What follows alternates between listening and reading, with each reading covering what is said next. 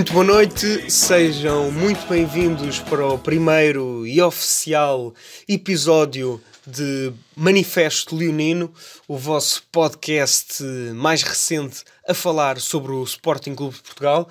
O meu nome é Tomás Lourenço e comigo tenho o prazer de estar acompanhado e de estar agora à conversa na próxima, sensivelmente, hora com Simão Povo. Olá Simão, como estás? Olá Tomás, é um prazer enorme estarmos cá de volta, ainda para mais para o oficial primeiro episódio. Acho que o episódio zero já, já mostrou um bocadinho do que nós queremos trazer de novo ao debate e ao diálogo dentro do Sporting. E acho que hoje temos um programa que pode ser ainda melhor, com temas ainda mais interessantes para que os nossos ouvintes possam ouvir do outro lado. Exatamente, Simão. Antes de mais, deixa-me só agradecer a todos aqueles que contribuíram uh, com o seu feedback, tanto positivo como negativo. Muito obrigado por todas as vossas críticas, por todas as vossas mensa uh, mensagens, uh, sobretudo nas nossas redes sociais e nas redes sociais da página do Manifesto Leonino, onde já passo, passo a publicidade. Se ainda não nos seguiram, estamos em todas as redes sociais, à exceção do, do Facebook. E do Tinder. E do Tinder. E do Tinder. Um, portanto, sigam a página de Manifesto Leonino e manifestem-se por lá. Uh, o podcast de hoje vamos tentar que seja um pouco mais curto também para, um, para não maçar tanto o, os nossos espectadores que uh, nos têm dito para tentarmos trabalhar nesse sentido um, de encurtar o tempo. Portanto, sem perder muito mais tempo, uh, vamos já passar ao primeiro tema, ou à primeira rúbrica de seu nome Tema Quente. O tema quente desta, desta semana tem sido, obviamente, e não podemos deixar de ignorar, a temática de Bruno de Carvalho e a sua uh, recandidatura uh, um, ao Sporting Clube Portugal. Bruno Carvalho anunciou um, esta, esta sexta-feira uh, na, na sua rádio um, anunciou que seria candidato novamente ao Sporting Clube Portugal e que estaria disposto a fazer tudo um, para voltar uh, ao clube, sobretudo um, uh, transmitiu-nos que a sua estratégia pareceria para já junto, uh, junto dos seus advogados para ser uh, readmitido como, como sócio do clube, sendo que o mesmo foi, foi expulso dessa condição. Simão, diz-me o que te apraz dizer uh, sobre este tema e o que achas desta candidatura de Bruno Carvalho à presidência do Sporting Clube de Portugal, numa altura em que já se começam a pensar na reeleição ou nas, uh, nas eleições um, ehm, de, de, de, de, Frederico Varandas e possivelmente na sua reeleição, numa altura em que Bruno Carvalho se manifesta como o único candidato contra Frederico Varandas. Bem, em primeiro lugar, como já perceberam, ainda estou na, na, na recuperação da minha enfermidade de início do, do, episódio zero, mas vou tentar falar um pouco sobre este tema. Também dizer que fico muito triste, não sejas tu a iniciar este tema, sei que é um tema muito querido para ti. Uh, pronto, na minha opinião, em primeiro lugar, Bruno Carvalho acaba por ser uma candidatura que, se formos a ver bem, vem no momento, se vier, não é? Claro, porque depois existe toda uma burocracia e uma, uma questão legal que eu vou falar a seguir. Bruno Carvalho apresenta uma candidatura, uma possível candidatura à candidatura, no momento em que o Sporting precisa de um novo rumo. O Sporting, neste momento, está uh, já depois de metade do mandato de, da direção liderada por Frederico Varandas e os resultados não aparecem. Uh, Frederico Varandas utiliza a bandeira, de, por exemplo, na, na, sua época, com Marcel Kaiser ter ganho dois troféus, a Taça da Liga e a Taça de Portugal, que foi, segundo ele, a época mais titulada dos últimos anos do Sporting. Mas a questão é que uma taça da Liga e uma taça de Portugal já sabem a pouco. O Sporting precisa, clar, claramente, peço desculpa, de apontar para o título e nós estamos a anos, anos, anos de luz do título. Bruno Carvalho apresenta uma candidatura que poderá trazer coisas boas, traz novamente aquela, toda aquela questão de ligação ao clube, Bruno de Carvalho é o, o contrário de Frederico Varandas no que toca, se calhar, à questão da união dos adeptos em relação ao clube. E isto não é uma crítica, é um facto. Nós podemos ver isso pela, pelo estudo mais básico que existe nessa área, que é a questão de ver quantas pessoas vão ao estádio. Nós temos médias de mais de 40 mil pessoas na altura dos jogos, quando Jorge Jesus liderava a estrutura futebolística do Sporting. Neste momento, chegámos ao ponto, peço desculpa, de ter jogos com, penso eu, à volta de 12 mil adeptos. Jogou, jogou sendo eu estava lá e eu posso dizer não, e campanhas e próprias campanhas que são feitas nesse sentido, como, como campanhas, por exemplo, dos Jogos da Família, no, no Dia dos Núcleos, onde às vezes até os bilhetes são mais facilitados a certas instituições e mesmo assim não se verifica que os estádios enchem. Não, não, não, pelo contrário, eu estive nesse jogo e eu olhava para as bancadas e estavam vazias, e isto já com aquele jogo visual das bancadas às cores. Porém, Bruno de Carvalho não é uma candidatura 100% a meu ver positivo, ou seja, não, não é uma candidatura agora de repente vem de trás de uma nuvem de nevoeiro como se fosse Dom Sebastião do Sporting e não traz só coisas boas. Bruno Carvalho tem associado a si e peço desculpa a quem acha que isso é, é uma boa qualidade, a meu ver é um defeito, toda um, uma visão um bocado bélica e de guerrilha do futebol. Bruno Carvalho, sim, expôs muitos dos problemas e das falcatruas, porque são falcatruas, existentes no futebol e no desporto em Portugal, mas Bruno Carvalho também tem um problema, que foi o que o fez, de certa forma, sair do Sporting. Bruno Carvalho não percebe que através de alianças é que se consegue o sucesso. Eu não estou a dizer alianças por trás de, de mantos, ou seja, alianças uh, pouco legítimas ou pouco morais. Alianças no sentido de temos de ser inteligentes e perceber que não podemos estar contra a Liga, a Federação, a UEFA, a FIFA, todos os clubes em Portugal. Não. Claro que temos de ser uh, intelectualmente honestos, temos que ser uh, ambiciosos e termos garra nas, nas, nas, causas que defendemos, mas também não é como o Bruno de Carvalho fala que, que se tem de ter a nossa conduta. Portanto, o que eu tenho a dizer é: Bruno de Carvalho, num cenário normal, seria uma candidatura que, a meu ver, não traria assim grande benefício tem os seus pontos fracos, e eu sei que tu vais uh, seguir falar também melhor dos pontos fracos e dos pontos fortes do, de Bruno Carvalho, mas no cenário em que o Sporting está, que eu atrevo-me a dizer que está quase ao nível do, do Sporting de Godinho Lopes, o Sporting precisa de um novo rumo urgentemente. Bruno Carvalho, apesar de tudo o que já se, já se passou, Bruno Carvalho poderia ser uma boa solução. O problema é, lá está, a nível dos estatutos, e eu sei que tu vais abordar a seguir, e eu também quero falar sobre isso. Bruno Carvalho não vai ter uma tarefa fácil, longe disso. Se é que alguma vez vai conseguir voltar a chegar uh, sequer à posição de sócio do Sporting Clube Portugal, quanto mais à posição de presidente do Sporting Clube Portugal. Bom, em relação a isso, o que me apraz dizer, obviamente, o Simão já, me, já conhecendo a minha, a minha postura em relação a este, a este senhor, Bruno Carvalho, apraz-me dizer o seguinte, que é, Bruno Carvalho, na minha opinião, vem, vem má hora, vem, nunca, nunca, devia, nunca devia de lá ter saído, mas enfim, montaram-lhe todo um esquema para o tirar de lá e conseguiram passar toda a comunicação social. Teve muito mérito nisso, um, em tê-lo conseguido também tirar, tirar de lá. Uh, em relação à própria candidatura de Bruno Carvalho, um, no meu ponto de vista, uh, era algo perfeitamente expectável. Nós, conhecendo minimamente o homem uh, e, e, o profissional, o gestor Bruno Carvalho, conhecendo a sua personalidade, conhecendo o seu amor ao Sporting, era mais que evidente que ele eventualmente acabaria por anunciar a sua candidatura. É uma candidatura que, a meu ver, pode mexer com algumas coisas atualmente dentro do Sporting. Não vejo que, que Frederico Varandas obviamente dentro do seu espectro, não é? Dentro da sua fortaleza, porque já sabemos como é que é a comunicação de, de Frederico Varandas, só se sair uma entrevista no, no jornal oficioso do clube, o Record, não é? Mas uh, dentro, dentro, dentro, de, de, dentro de, daquelas quatro paredes, tenho certeza que a direção do, do Sporting, uh, obviamente, discutirá sobre este assunto. No entanto, um, mesmo um, no cenário hipotético de Bruno Carvalho ser uh, re, readmitido como, como sócio, um, não nos podemos esquecer que uh, é muito difícil, ainda assim, Bruno Carvalho ser eleito, porque ainda existe uma boa parte uh, do, da massa adepta que um, quer uh, o Bruno Carvalho longe muito daquela massa adepta ainda controlada por uma comunicação social extremamente tendenciosa, um, mas que no fundo, depois, se for preciso, têm 15, 20 votos, uh, vão, vão, vão, vão, na, vão na, na típica excursão uh, para votar um, noutro candidato que não, que não Bruno de Carvalho.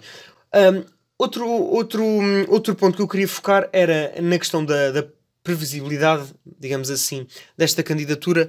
Um, Prende-se também com, com aquela questão uh, que nós já vimos ser, uh, que Bruno Carvalho já, já, já abordou, que foi na altura em que, uh, em que Frederico Varandas fez o repto a todos os sportinguistas sobre o que é que o Sporting uh, estava na altura dos Sportingistas uh, pensarem o que é que eu posso fazer pelo clube e não o que o clube pode fazer por mim. Um mote também muito conhecido um, também do modus operandi de, de, de, um clube como o Sporting, um clube que, que anda sempre neste tipo de discursos, neste tipo de discursos sempre a pedir a, a esmola.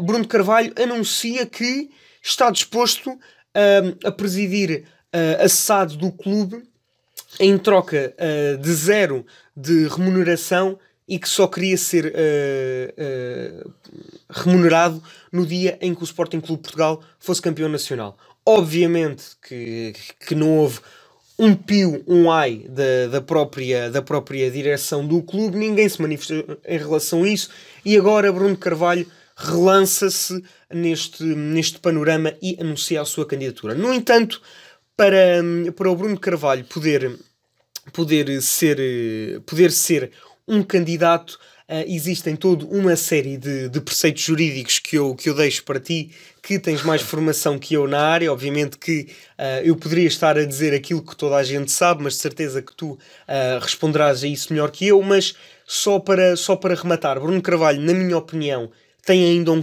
um, um caminho muito complicado, um, um, um caminho extremamente rochoso. Um, o facto de, de agora um, o julgamento de Alcochete entrar na sua fase final e eu tenho quase a certeza que o veredito vai dar um, a absolvição do arguído Bruno de Carvalho, chamado autor moral de não sei quantos, não sei quantas dezenas de crimes que ele está acusado de autoria moral. Portanto, quando o Bruno Carvalho for inocentado desse episódio triste, acho que só lhe vai dar mais força. E temos que perceber, nesta altura em que Bruno Carvalho anuncia uma candidatura, de que lado da barricada é que queremos estar? Queremos estar do, do lado da barricada um, do poder uh, do poder promíscuo, uh, da, da completa passividade, de sermos todos amigos da Liga, de sermos todos amigos da FIFA, ou se queremos estar no lado mais bélico, no lado em que se luta contra o poder instaurado e que, sobretudo, se luta contra a corrupção, que se luta uh, contra tudo aquilo que há de podre no futebol, e mesmo que seja sozinho, é necessário que alguém faça essa luta. Se calhar Bruno Carvalho pecou por ter, uh, por ter querido uh, estar em todas as frentes ao mesmo tempo, mas é necessário que alguém faça este tipo de trabalho e que não seja passivo como o Frederico Varandas uh, tem, tem sido. Portanto, vamos esperar para ver e o, no, que, no que é que esta telenovela dá. Deixa-me só pegar num ponto antes de começar a, a, falar um pouco sobre a questão jurídica e legal da, da reprovação de, de Bruno Carvalho enquanto sócio do Sporting Clube Portugal. Eu acho, e agora é importante, e, e, ainda bem que temos esta discórdia até dentro de nós do podcast, porque dá asa a diálogo e é importante falarmos disto. Em primeiro lugar, temos de perceber que isto não é uma questão entre Bruno Carvalho e Frederico Varandas. Podem aparecer terceiros candidatos. Pode aparecer perfeitamente Carlos Vieira numa lista que não vai com Bruno Carvalho. No estado em que o Sporting está envolvido. Não, duvido não, porque, não, duvido porque da última vez em que o Sporting teve, bateu tanto no fundo, havia dois candidatos uh, pa, para, para suceder Godinho Lopes. Na altura em que Bruno Carvalho deixou todo aquele buraco, toda aquela herança pesada, apareceram às dezenas. Está bem, mas também quando, quando Pedro Betancourt. Pedro Betancourt. Não, não é Pedro Betancourt, agora estava a faltar o nome. Sim, Pedro Betancourt. O, não, o Zé Eduardo Betancourt. Porquê disse Pedro Betancourt? Não sei, não sei. Pedro Betancourt pensou o júri dos ídolos, acho eu, mas pronto. uh, quando o José Eduardo Betancourt saiu é do Sporting... Pedro Buxo Rimendes. Não, também. Estou burro. Bem, okay. o, o Pedro... O, o Pedro agora pronto, agora baralhaste O Betancourt... Quando o Betancourt, o, o Betancourt saiu do Sporting, o Sporting estava também... Uh, acabou uma época, penso eu, a mais de 35 pontos do, do primeiro lugar e acabou a época com resultados uh, financeiros péssimos Houve eleições, candidataram-se Godinho Lopes, Bruno Carvalho, mas também Dias Ferreira, com o seu mítico diretor desportivo Paulo Futre, candidataram-se várias e várias e várias pessoas. Portanto, esse argumento de que só aparecem várias pessoas, um- uma enchente de candidatos, quando Bruno Não, Carvalho mas, deixa o clube não, mas bem, ultimamente, mas ultimamente tem sido às tantas é um bocado é um bocado dúbio porque é que nesta altura ainda não apareceu ninguém, à exceção de José Maria Richard e que eu nem equaciono isso como uma opção racional. E na altura em que Bruno Carvalho lança, eh, deixa toda uma herança pesada, eh, né? isto nas palavras de, de, de quem o defende, toda uma herança pesada, eh, rescisões, eh, alcochete, eh, eh, dívidas por aqui, dívidas por ali, em que toda a gente dava um cenário completamente caótico e catastrófico do Sporting, que o Sporting estava em vias de terminar, que isto estava a completa República das Bananas, aparecem às dezenas. Gente que sequer nunca tinha servido o Sporting. E na altura, quando foi para suceder eh, um décimo lugar de Godinho Lopes, um décimo, um sétimo. Sim, ah, não, na altura o Sporting estava em décimo. O Bruno Carvalho Ah, é quando sim, pega sim, fica em sim. sétimo. Um décimo lugar. Deixamos a atenção a Joaquim Rita que referiu que Bruno Carvalho Pronto, iniciou a época o que o 2012 Joaquim Rita diz não se escreve. Num décimo lugar apareceram dois candidatos, ao ver Bruno Carvalho e outro. Mas desculpa, pronto. confesso que não tenho ideia concreta. foram dois, foram dois. Foram dois, sim. Depois, com Bruno Carvalho, houve Bruno Carvalho contra com Carlos Severino e, e não foi Não, um- Madeira Rodrigues, foi outro. Quando? Quando? Na primeira eleição de Bruno Carvalho, Sim, Bruno Carvalho foi eleito quando, 4 quando anos. Bruno Carvalho ganhou, ou seja, a segunda, a segunda eleição, A segunda que eleição Carvalho foi, Sim, foi com Pedro Madeira Rodrigues. e com o Carlos Severino. Não, não, não. Foi na, foi na terceira eleição de. Não. Com- Ai, o trabalho de casa! Não, Ai, não. o trabalho de casa! Quando, quando o Bruno Carvalho foi, foi, foi, à, foi à segunda eleição, depois de já estar 4 anos no Sporting, ele foi contra o. Pedro Madeira Rodrigues, que até depois ganhou com 90, 98. Foi 89%, sim, foi, foi. E foi aquele discurso do, do, do Bada Merda. Sim, sim. Mas Porque- com- mas- Lá está, mas e agora? Ainda bem que pegaste nisso.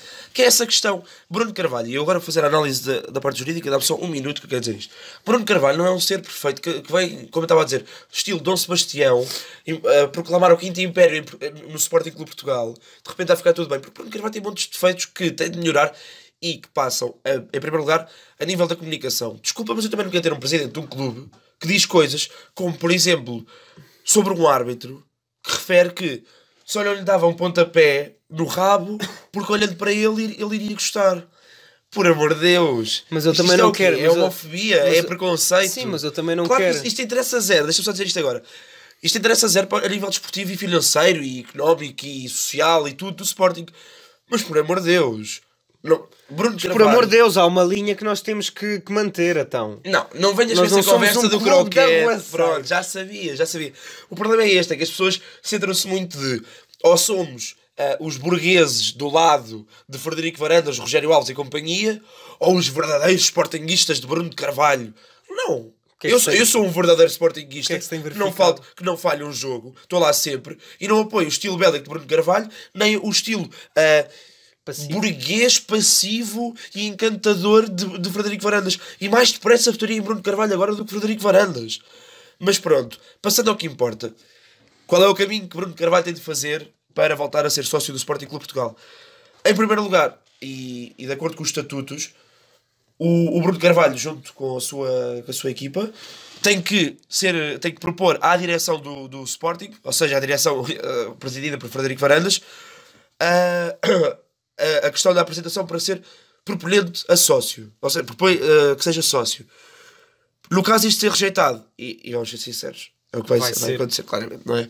Vai acontecer isso. No caso de ser rejeitado, existe um pedido de convocação para a Assembleia Geral à mesa da Assembleia Geral presidida por Rogério Alves.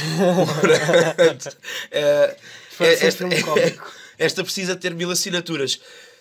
E, e depois vamos, vamos perceber uma coisa: não basta as mil assinaturas para haver a, a Assembleia Geral. A mesa tem que ah, ponderar, de acordo com os pressupostos jurídicos e dos estatutos do Sporting, a convocação ou não da reunião. Sim, co- co- aconteceu recentemente com o, manife- com, com, com o movimento que agora não me recordo o nome, mas que queria destituir o Frederico Varandas. Pronto. E, e agora reparem: há uma questão que é: cabe à mesa analisar os pressupostos. Só que esta análise não é uma análise completamente objetiva. Porque o direito tem destas coisas, dá às interpretações, dá às a questões dúbias, e vamos ser sinceros, numa questão de dúvida, Rogério Alves nunca vai uh, decidir Jamais. juridicamente, jamais, a favor de Bruno Carvalho. E eu vou dar um exemplo. Se Rogério Alves diz publicamente que chegou a não aplicar normas dos estatutos do Sporting Comprou o que lhe apetece. porque não concorda com elas, embora elas sejam positivadas nos estatutos. Se Rogério Alves faz isso, então Rogério Alves é bem capaz de fazer uma interpretação tendenciosa dos estatutos Claro. e de não convocar a Assembleia Geral. Portanto, eu vou ser muito sincero: se Bruno Carvalho viesse com uma nova postura a nível de comunicação, mas continuasse a ter a sua garra e o seu amor ao Sporting, eu votaria em Bruno Carvalho. Mas Bruno Carvalho não vai ser readmitido como sócio do Sporting. Se for, e se isso acontecer, será um milagre, graças a Deus para o Sporting. Mas não será. Depois, ah, e como diz bem a notícia da bola, de acordo com os estatutos que também já consultámos, ah, refere o artigo 30, a linha C dos estatutos do Sporting, que o Bru- Bruno Carvalho, neste caso, não é no caso concreto, Bruno Carvalho será readmitido como sócio se a Assembleia Geral, expressamente convocada para esse efeito de reaprovação de Bruno Carvalho como sócio, Portanto, for que ser aprovada. a Assembleia de ponto único. De ordem de trabalhos.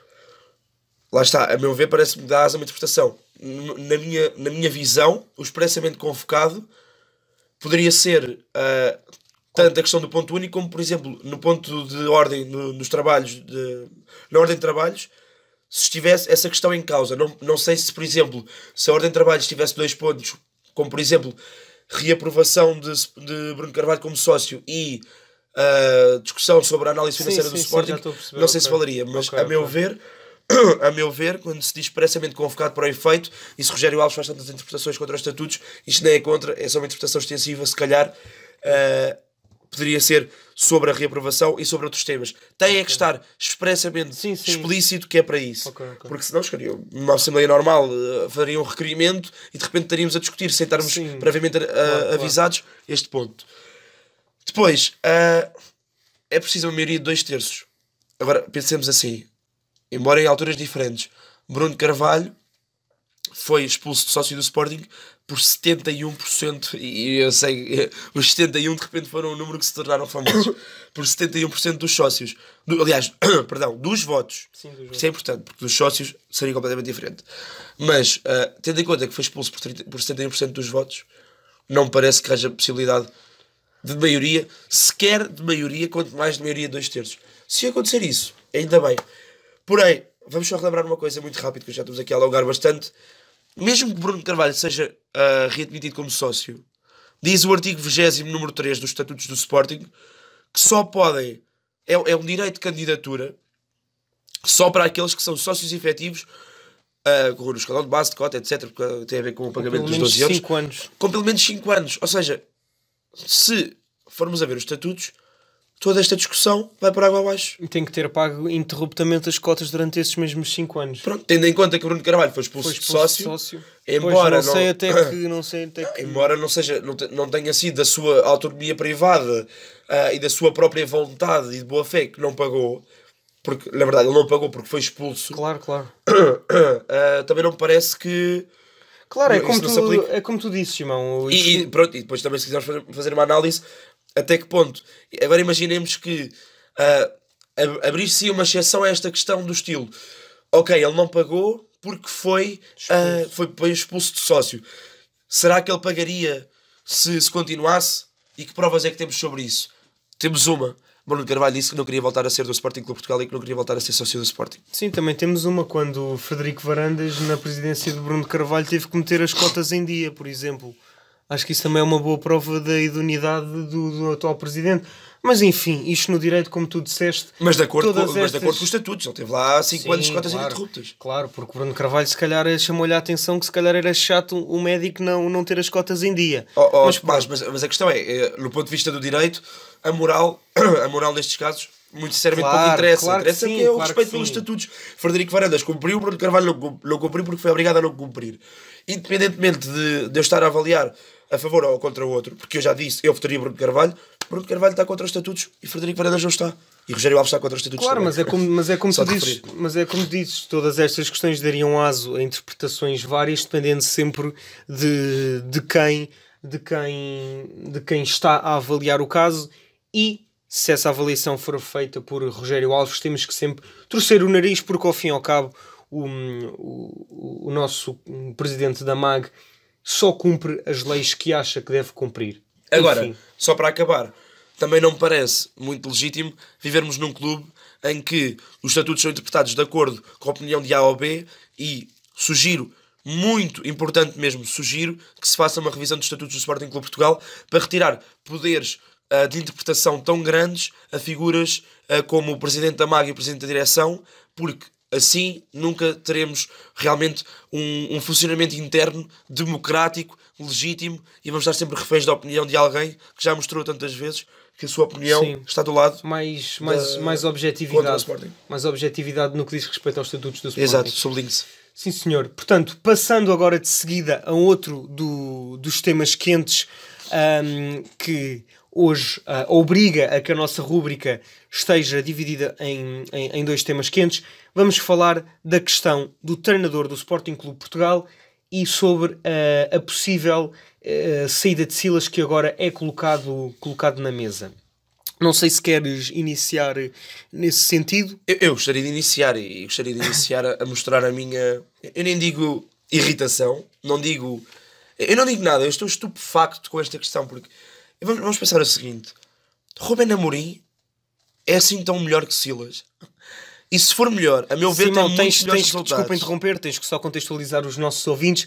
No momento em que nós estamos a gravar o nosso podcast, ah, existe sim. e equaciona-se a possibilidade do Ruben Amorim, um, treinador do, do, Sporting Clube de Braga, que ainda não perdeu um, qualquer. Perdeu, salvo erro, contra o jogo Rangers, contra o Rangers um, mas já ganhou duas vezes ao Sporting, uma ao Porto e outra ao Benfica, e equaciona-se a sua vinda para, para Alvalade. Desculpa, o, o Rubén Amorim, podes continuar. Eu, eu estive a ver, em 13 jogos ganhou 10, empatou 1, perdeu 2. Exatamente. Excelente estatística, muito bem, e, e de facto valorizar que o Braga foi à luz a ganhar, penso eu, não foi? Oh, sim, o, sim, sim. o Braga ganhou o Benfica. Incrível. Nunca pensei estar a dizer isto. Uh, ainda mais na luz. Até é estranho. Até é estranho. Até mas, causa comissão. Mas a questão é... A equipa, Ruben... a equipa B ganhará a A. Rubén Amorim... Rubén Amorim... Rubén Amorim apresenta-se como um treinador que tem, tem dado resultados. Mas é um, um treinador a curto prazo que deu resultados. Rubén Amorim deu o salto há, há pouco mais de, de uns meses. Silas e, depois é muito engraçado porque estamos aqui a avaliar dois treinadores que muitas das vezes estiveram em condições de análise semelhantes por causa da questão relacionada com os cursos de treinador, com a questão de não poderem dar as conferências de imprensa ou de indicar, dar as indicações para dentro de campo. E de repente temos aqui a ver a possível substituição de Silas por Rubén Amorim, ainda para mais quando existe a, possib a possibilidade, não, a cláusula de rescisão de 10 milhões de euros de Rubén Amorim. E eu vi a notícia, uh, penso eu, no, na SIC Notícias ou no, no, no, Observador, sim, foi, nem foi desportivo, nem foi o site desportivo, que o Sporting estava mesmo indicado para pagar os 10 milhões de euros uh, por Ruben Amorim. E deixa-me só interromper, vale o que vale, só, para, só para acrescentar a, este, a, a esta informação que o Simão está a dar, e em troca também da, do, do, do, do, do, amortecimento, não é? da, da cláusula de rescisão de, do Ruben Amorim, também se equaciona a possibilidade de, de, de negociar o passe de, de João Palhinha, que pode ficar no Braga a título definitivo em troca da vinda de Ruben Amorim, possivelmente por seis meses no Sporting. Pronto, agora eu não, eu não sei, esta gestão do clube é algo que me, que me deixa incrédulo, mas eu nem vou começar a criticar já, vou dar a minha opinião imparcial e objetiva sobre isto. Rubén Amorim tem dado resultados muito bem, mas vamos a ver, ganhou a taça da Liga, correto. Por outro lado, foi eliminado da, da Liga Europa, com uma equipa do Rangers, que é uma boa equipa, mas o Braga, e, e eu vou dizer isto, sendo a equipa que melhor futebol apresenta em Portugal neste momento, tinha perfeitas condições para passar a eliminatória. Depois, esta, toda esta questão, até, até poderia concordar com a saída de Silas. A equipa com Silas não tem rendimento, a equipa com Silas não parece ser uma equipa digna de Sporting. Também não só por culpa de Silas, por culpa de quem planeou a época. E quem planeou a época não está no banco de. não está no banco de suplentes. Já esteve, em tempo já esteve, mas isso era a diferença entre a ligação ao clube. Um, E aos interesses. E aos interesses. E depois, mais tarde, eh, mais tarde, agora vemos que estamos a pensar na saída de Silas por Rubén Amorim ao pagamento de 10 milhões de euros. Rubén Amorim, se vier sem pagamento, concordo, uma boa escolha. Embora me doa um bocadinho aqui, me tenha, dá aqui um azedo na garganta, que é a, a questão de Rubén Amorim ser tão associado ao Benfica. Vale o que vale, eu sei que vale o que vale, mas mesmo assim, pronto, não, não, não cai bem. E depois, uh, só referir que eu, eu vi isto engraçado na, na rede social Twitter, e eu agora pareci que tinha 50 anos a ter rede social Twitter, mas uh, acho que o ordenado de Jurgen Klopp é de 8 milhões de euros. Vamos pagar 10 milhões de euros para Rubén Amorim. Eu não estou a dizer que podíamos contratar o Jurgen Klopp porque ele não viria nunca. Mas, hum.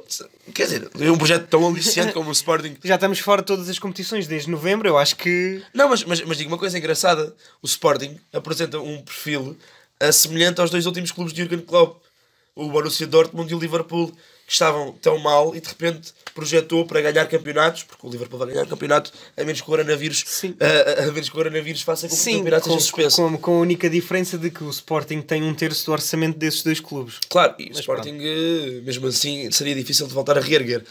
Mas a questão é essa. Rubén Amorim, 10 milhões, não parece uma escolha acertada, não parece um treinador dado, eh, com provas dadas o suficiente para ter este lugar.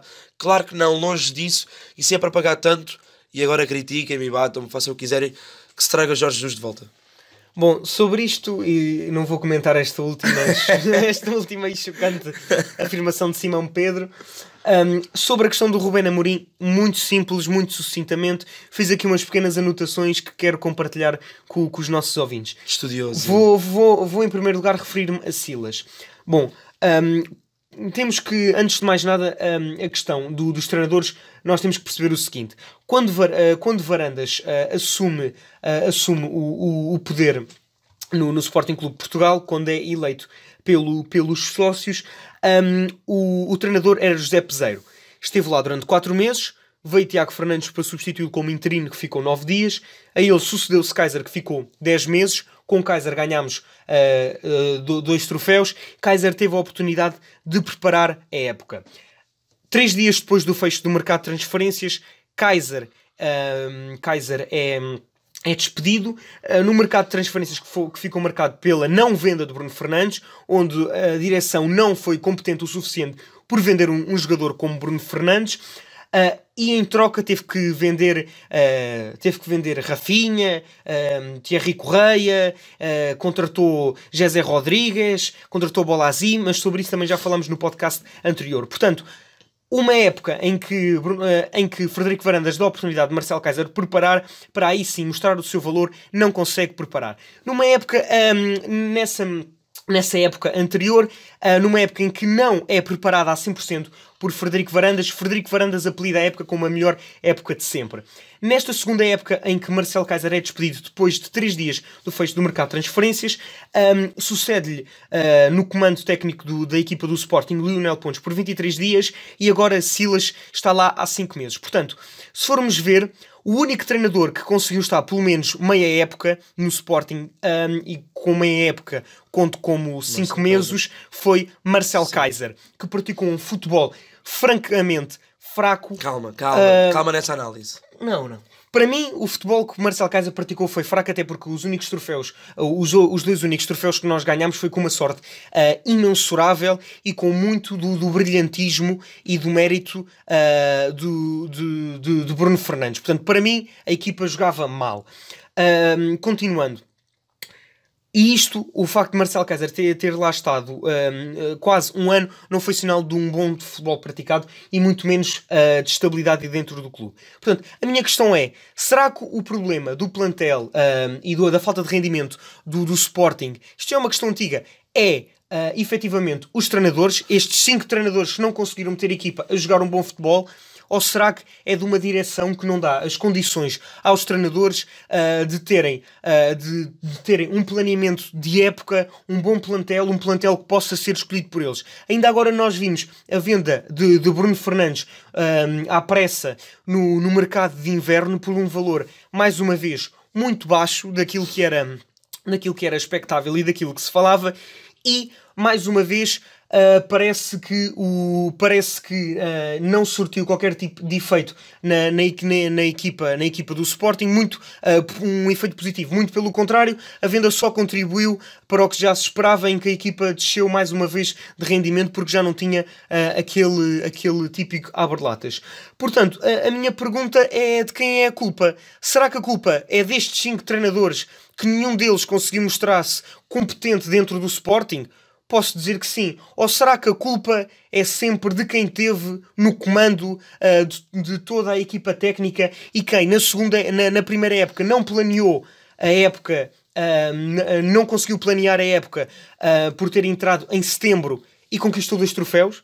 Ou e na segunda época em que uma época planeada a 100% pela direção de Frederico Varandas não, uh, uh, não conseguimos chegar a novembro dentro de todas as de, de, dentro das competições nacionais, sendo que estávamos só dentro de uma competição internacional e depois fomos eliminados pelo Basek Sair. De quem é que é a culpa no meio disto tudo? Agora vem Ruben Amorim, um, um treinador que tem provado o seu valor, que, como o Simão estava a referir, ainda não tem, ainda não tem provas suficientemente concretas, um, não tem provas dadas suficientemente, suficientemente concretas para ingressar num projeto como o do Sporting Clube Portugal, um projeto onde se quer um clube grande, um clube ganhador. Uh, por mais que eu goste de Ruben Amorim, por mais que eu goste ou não da forma da forma dele, dele, dele treinar, da forma como ele mete o, o Braga a, a jogar, Será que vale a pena queimar agora um treinador durante seis meses? Vamos deixar lá o Palhinha a título definitivo para termos mais um treinador durante cinco, seis meses em que se calhar vai preparar uma, uma época, vai preparar um, todo, todo um mercado de, de, de transferências para depois eh, chegarmos outra vez a novembro e a, a, dezembro e estarmos a praticar outra vez um futebol fraco e estarmos fora de todas as competições nacionais? É esta a pergunta que a direção do Sporting tem que se fazer. De quem será a culpa? De todos estes treinadores que, que não conseguiram nenhum deles dar rendimento à equipe equipa, mesmo estando lá Bruno Fernandes, ou se calhar que o, o, ou se calhar é um problema que vem de cima, um problema de cultura de falta de exigência, um, um problema de gestão. É, é esta questão que, que, nós temos que colocar. Portanto, Ruben Amorim, para mim, não é solução. Uh, no, momento, no momento em que o Sporting está, não é a solução e isto lá está. É só uh, atirar, uh, atirar mais areia para os olhos dos Sportinguistas que ainda não perceberam que a solução não está no treinador, mas sim... Um, o problema está na, na falta de competência desta direção. É só, só isso que eu tenho que, a dizer. Só referir que disseste bem essa questão de, do problema estar centrado na direção, a partir do momento até que se vê, penso eu que foi ontem que Frederico Varandas referiu que o orçamento para, para a próxima época seria na mesma de 70 milhões, ou seja, o orçamento não se alterou. Uh, pronto, esta época está a ser uma, uma época fantástica, estamos quase perto de fazer a época com mais derrotas de sempre da história do Sporting. Então, acho que estamos a uma derrota. Ou seja, amanhã digo, estaremos digo, a zero. Digo, não, hoje. Eu não quero agoirar. Mas... Hoje que o jogo é hoje. Sim, sim, ah, mas amanhã. Pronto, amanhã acordas sim, e olhas, olha, hoje já temos as mesmas derrotas que a pior época de sempre.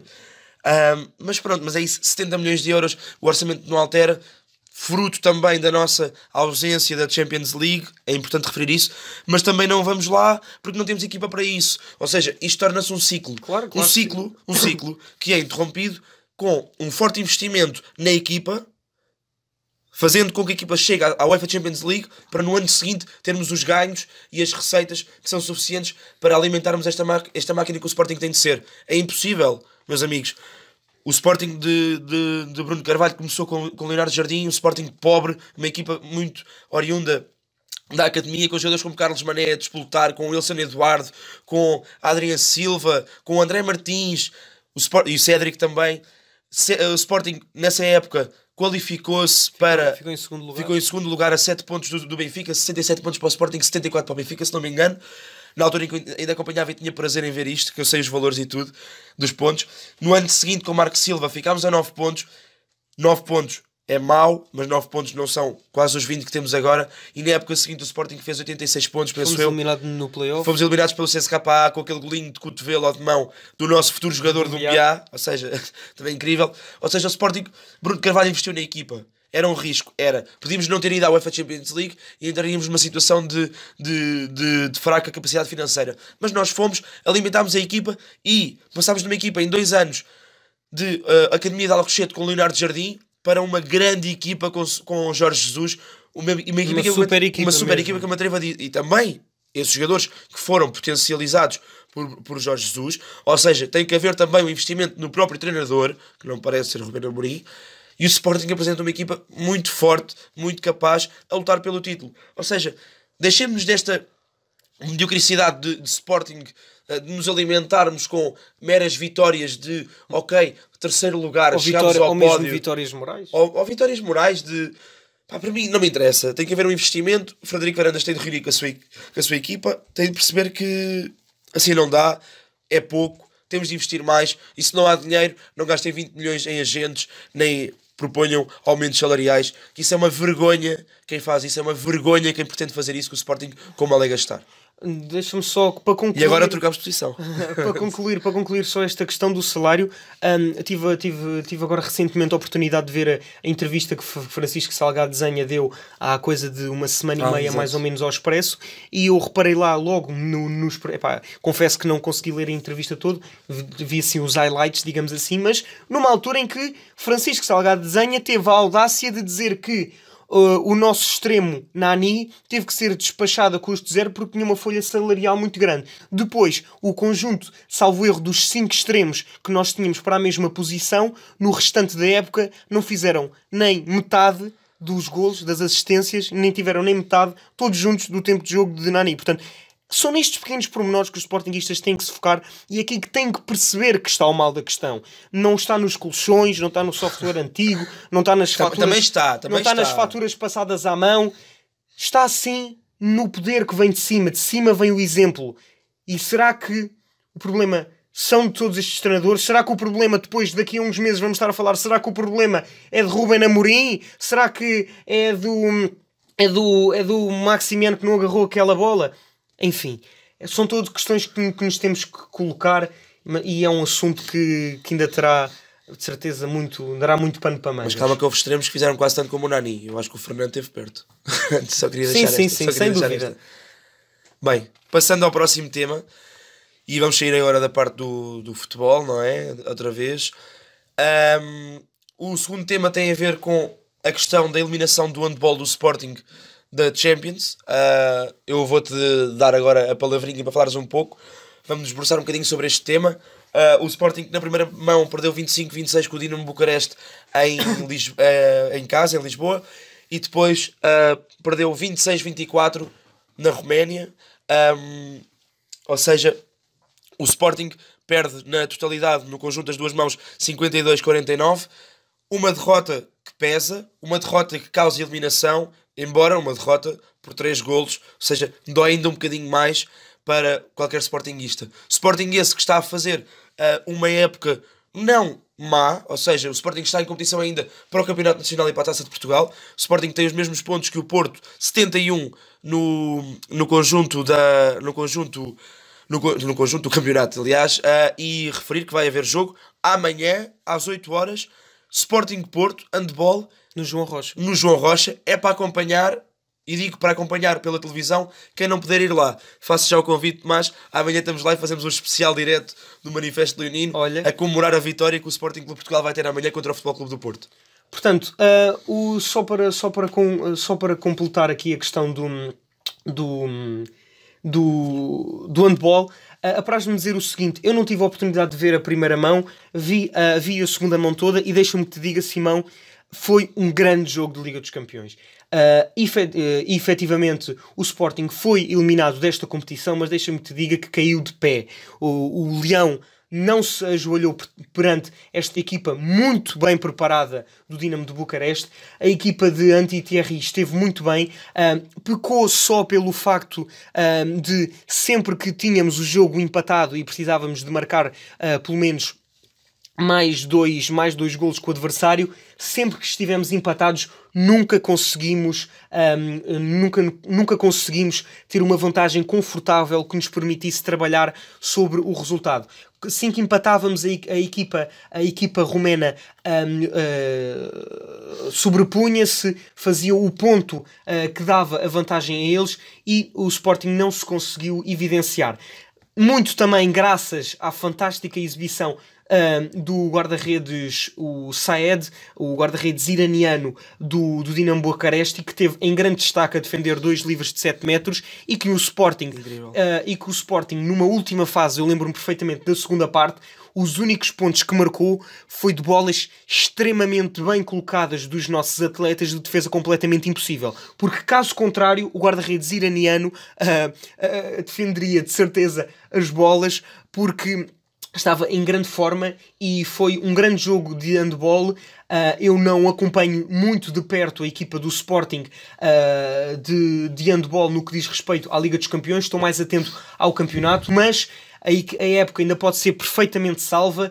Uh, no ano passado, um, na, mesma edição, na, mesma competição da Liga dos Campeões, fomos nós, fomos nós a, a passar esta fase. Este ano fomos eliminados, mas batemos de frente contra uma grande equipa. Foi, foi um grande jogo de handball. O Sporting amanhã vai jogar contra o Porto. Ainda só per... Eh, estas duas equipas ainda só perderam um ponto, uh, fruto do, do, do empate entre as mesmas uh, na primeira volta do campeonato. Portanto, campeonato. a equipa do Sporting ainda pode fazer muita coisa pelo, pelo, pelo handball nacional, pode reconquistar o título que, que, do ano passado foi do Futebol Clube do Porto, uma equipa que tem mostrado, o Futebol Clube do Porto que tem mostrado a sua hegemonia no, no, no panorama um, do, do handball nacional, portanto o Sporting ainda está na luta, estou convicto de que vamos ser campeões, de que vamos ganhar a Taça de Portugal, e porque esta equipa de handball do Sporting é muito boa e muito também fruto do trabalho de Anti-Thierry. Eu, eu queria só dizer, há bocado eu disse que a época do Sporting não estava a ser má, peço desculpa, eu, eu, nem, nem, eu também não acompanho uh, a 100% o handball, porque se tivesse que acompanhar o 100% do handball tinha que acompanhar as modalidades todas e eu sou mais virado para o futebol e para o futsal, confesso, para o futsal também uh, e também para o hockey.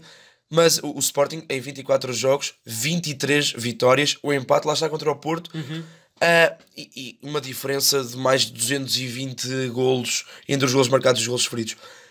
Palmas para o Sporting, foi eliminado, caiu, caiu de pé. O Porto continua na Champions, boa sorte para o Porto, que continua lá muito tempo sem ganhar, porque também se vão cansar e isso dá jeito. Exatamente. Não, mas, mas boa sorte para o Porto na, na Champions League e que nos, nos ajude a elevar o nome Portugal, mas o Sporting a ser campeão e, espero eu, do Campeonato Nacional e Taça Portugal. Passando para o próximo tema, introduz tu se quiseres. O próximo tema, a, a, a rúbrica que se intitula Por Tiki Taka, vamos aqui também falar um pouco de futebol, mas desta vez com a semelhança do que foi falado a semana passada, um, falaremos sobre o futebol sénior feminino, que infelizmente um, foi este sábado uh, afastado da Taça de Portugal, voltou a perder contra o, contra o Braga por 3 bolas a 0. Braga esse que já tinha eliminado para a própria Taça, a taça de Portugal a, a 26 de janeiro e agora este sábado o Sporting caiu na, na taça da Liga frente ao Braga. A taça da Liga que será disputada agora a final, uh, ainda neste, no, no final deste mês, uh, frente ao, Braga contra o Sporting. Sobre isto, apraz-me dizer que nós já comentámos a situação do futebol feminino na, na semana passada, portanto, não tendo havido qualquer jogo para o campeonato também, não vou, não vou, uh, não vou voltar a bater na, na, mesma tecla. Esta equipa do Sporting vinha, vinha de, uma, de uma vitória frente, frente a um derby contra, contra o Sport Lisboa e Benfica. O que eu tenho a dizer é que do, do jogo que eu vi, uh, vi apenas um, um, futebol, um futebol um bocadinho fraco, sinceramente, do, do, do, Sporting. Acho que o Sporting podia ter feito mais e melhor. Aquele penalti um, logo aos 27 minutos, que depois foi convertido pela, pela, pela Vanessa Marques, uh, na minha opinião, foi um bocadinho duvidoso. Não sei até que ponto é que o, o penalti seria, seria assinalado, porque uh, a bola bate na mão da, da, da, jogadora do Sporting, sendo que a mão está completamente encostada ao corpo, portanto não há aqui um aumento de, de da volumetria. Uh, também queria dizer que Uh, tanto também, uh, só, só para destacar também a questão do último gol, acho que foi uma má abordagem uh, da guarda-redes do, do Sporting. No entanto, o Sporting continua na luta, um, o Sporting ainda pode também salvar esta época, portanto, ainda não está tudo perdido. Parabéns ao Braga, que se tem, que se tem mostrado muito forte um, em todas as frentes no, no futebolísticas. Um, e ainda, ainda estamos na luta, o Sporting ainda não ainda pode salvar também a época. Mas atenção que estamos a dizer isso e claramente não, não podemos perder a, não, a época não está perdida Mas são dois resultados que pesam, são claro, dois resultados claro. bastante negativos, ainda para mais pela expressividade do resultado. Expressividade que não é assim tão grande no panorama do futebol feminino, mas em duas equipas que se apresentam como uh, possivelmente as melhores. Pronto, talvez agora introduzindo agora Benfica também, mas uma das duas das três melhores equipas de Portugal, 3-0, é algum, algum desequilíbrio. Uh, mas o Sporting não, não. Lá está, é, é esta questão. O Sporting eh, perde duas possibilidades de, se, de ganhar títulos este ano, tem ainda o campeonato. Eu não vou perder muito tempo, perder muito tempo, como quem diz, não é? Uh, neste assunto, mas fica o voto de boa sorte para o resto da época do Sporting. Tenho a certeza que o resultado, a partir de agora do campeonato, será melhor. Temos o foco no campeonato, vamos ganhá-lo e vamos trazer o caneco para Alvalade. Quarto tema, que é a nossa rúbrica Fora de Jogo uh, uma notícia que me deixou bastante agradado a mim, certamente a ti e a todos os sportinguistas lá em casa, no carro, no café, onde estiverem a ouvir. A notícia, a notícia da criação da nova Academia de Ciclismo do Sporting. Uh, foi revelada esta notícia acerca da criação da Academia do Sporting destinada a jovens e projetada para o início da próxima época, uh, não, ou seja, não esta próxima época, uhum. dando continuidade à modalidade do Sporting Clube Portugal, modalidade essa que é histórica que é importantíssima e só um parênteses, sendo nós os dois Torres Vedras, Exatamente. não podíamos deixar de, de sublinhar o nome maior do ciclismo em Portugal de sempre, Joaquim Agostinho, atleta do Sporting Clube Portugal, que deve ser um exemplo e que deixa a minha sugestão quando esta academia for criada, quero uma grande foto de Joaquim Agostinho na porta da academia, para que cada jovem passe por lá e veja quem era Joaquim Agostinho e onde jogou. Onde jogou, neste caso, onde pedalou. Onde Foi pedalou. o Sporting. Pronto. Disse Miguel Afonso que a Academia do Sporting, vogal da direção do Sporting Clube Portugal, disse que a Academia do Sporting de Ciclismo seria um projeto para médio e longo prazo, queria apostar na criação de novos campeões e que realmente esta, esta Academia estaria apontada para a próxima época. Tomás, deixe também ali o comentário sobre a, a, parte final desta questão, sobre a questão da ligação uhum. ao Clube de Tavira. Um, Sim, mas é... esta notícia é uma notícia que nos vem trazer alguma alegria e isto sim aposta nas modalidades, que é o mais importante, a par da aposta no futebol, claro, mas não esquecer as modalidades é extremamente importante e boa decisão. Sim, uh, não, uma, a única coisa que eu fiquei sem perceber no meio desta notícia é se depois a questão da, da equipa sénior vai ser vai ser um, um, projeto para ter em conta ou não. Isto é, a academia para os jovens está a ser e bem uh, criada, mas fiquei sem perceber o que é que, o que, é que depois será feito do, ou, ou não, se será feito ou não para já uma equipa sénior. Eu tenho, eu, eu por acaso, eu gosto bastante também de ciclismo, tenho acompanhado, um, tenho acompanhado esta jornada um, do Sporting, também o ciclismo que também foi, uh, foi restaurado também muito graças à, à anterior, à anterior direção. A parceria com, com o Sporting, eh, com, com, o Clube de Ciclismo de, de, de, Tavira, na minha opinião, também não se mostrou uma boa ligação. Uh, Miguel Afonso destacou a cordialidade e, e, a boa ligação com, com, com, o clube de, com o Clube de Tavira, uma terra que também que me diz muito, mas que, mas na minha opinião, não foi, não foi, um, não foi uma boa ligação um, a nível dos resultados desportivos que se ambicionavam uh, que se ambicionava um bocadinho mais desta parceria com um Porto extremamente hegemónico a controlar completamente o monopólio de, do, do, ciclismo, do ciclismo nacional. Portanto, espero que esta academia 100% Sporting dê frutos e dê novos, novos atletas e também Ontem, nesta, nesta mesma, neste mesmo anúncio, o Sporting anunciou que está marcado para dia 12 de setembro, uh, ainda do, do presente ano, uh, a corrida Sporting Bike que homenageia uh, Joaquim, Joaquim Agostinho, ou seja, uma corrida que vai ser um género de um passeio ciclável pela cidade de Lisboa com partida e chegada ao estádio José Alvalade, onde há depois também bicicletas comemorativas e alusivas ao tema Sporting, Ciclismo e Joaquim Agostinho também à venda, portanto, quem se também tiver interessado pode passar pelo site do Sporting, pelo, pelo site também da Sporting Bike, inscrever-se nesta corrida, uh, adquirir uma bicicleta que, na minha opinião, são lindíssimas. Um, são verdinhas Acredito e brancas. São caras também. Uh, sim, uh, salvo erro, o pacote da inscrição com a própria bicicleta anda acho que à volta dos 167 euros. Estou a citar de cor, peço desculpa se, for, se estiver uh, a cometer algum erro, mas ainda bem que, ainda bem que, que o Sporting vai criar esta academia. Sim, só sublinhar que batemos bastante na, na, na atual direção mas referir é também os bons exemplos uh, de medidas e só referir que essa questão do, do Porto ter hegemonia parte também muito daquela complicação que nós onde nós não conseguimos ter o acordo com a W52, eu estava aqui agora a investigar, lembro muito bem de haver essa disputa na altura entre o Sporting e o Porto, mas até que ponto é que também não compensa o Sporting começar a pensar num caminho em que sozinho, a nível de equipa, se centra bem na, na formação de atletas para depois no futuro, a nível sénior, competir em, em, alta competição. Uh, Tomás, vou-te deixar agora abordar uhum. o, o Portanto, a, no, tema. A, a, nossa, a nossa quinta rúbrica, a rúbrica de mais e menos, uh, terá uma pequena alteração no que diz respeito, um, no que diz respeito ao, ao enquadramento da mesma. Na semana passada nós destacámos um ponto alto e um ponto uh, menos bom uh, da, semana, da, da, semana leonina. No entanto, uh, dado que durante esta última semana fomos perdemos uma atleta do, do Sporting Clube Portugal, Teresa Machado, considerada a melhor lançadora portuguesa de todos os tempos, vai aqui o nosso voto de pesar pela morte desta enorme atleta nacional um, uh, que nos orgulhou tanto, que nos deu tantos títulos ao, ao, nosso, ao nosso atletismo, nomeadamente ao nível do lançamento do peso e do disco. Portanto, não iremos destacar qualquer ponto positivo um, na, semana, na semana leonina e vamos uh, reservar esta rúbrica um, ao, dando as nossas condolências e, os, e, o nosso profundo pesar a toda a família de Teresa Machado que faleceu. Um, Uh, e que travava uma luta contra uma doença há, algum tempo, contra uma doença oncológica. Infelizmente é mais um leão que perde, mas um leão que, um leão que nós perdemos, mas que por cada leão que cair, outro leão se levantará.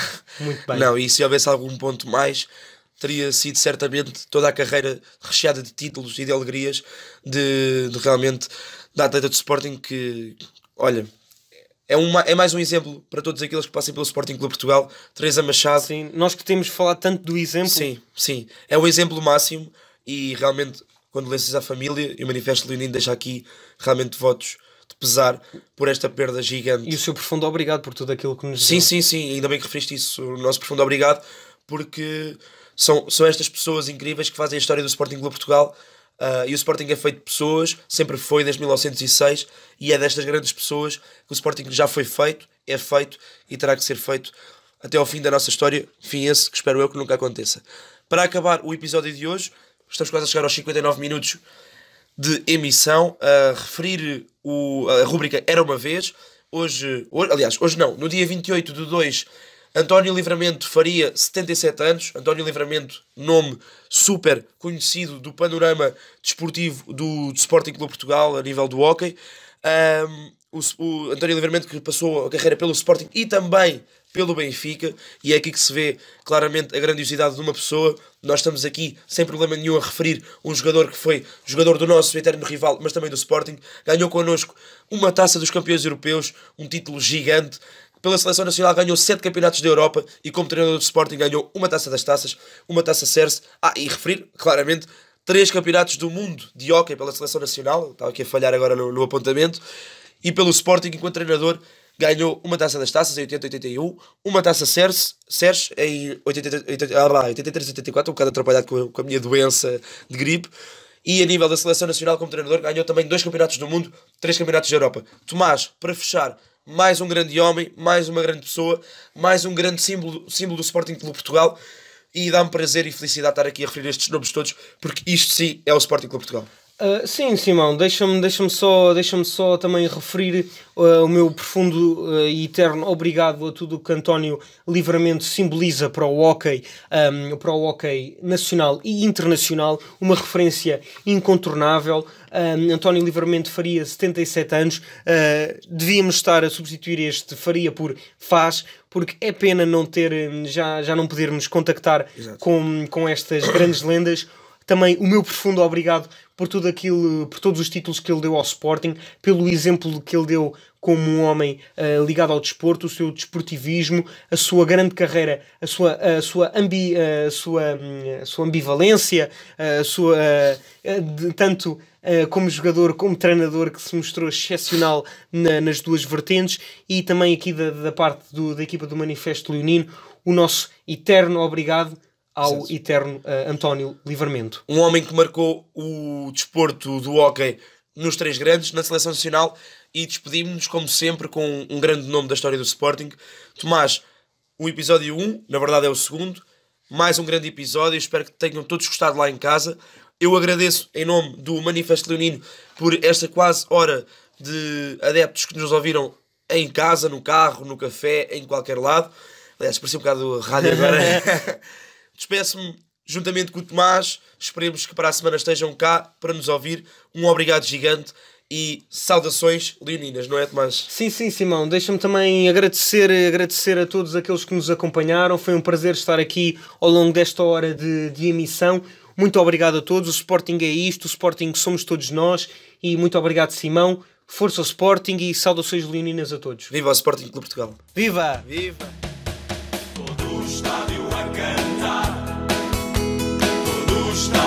cantar, forças Sporting.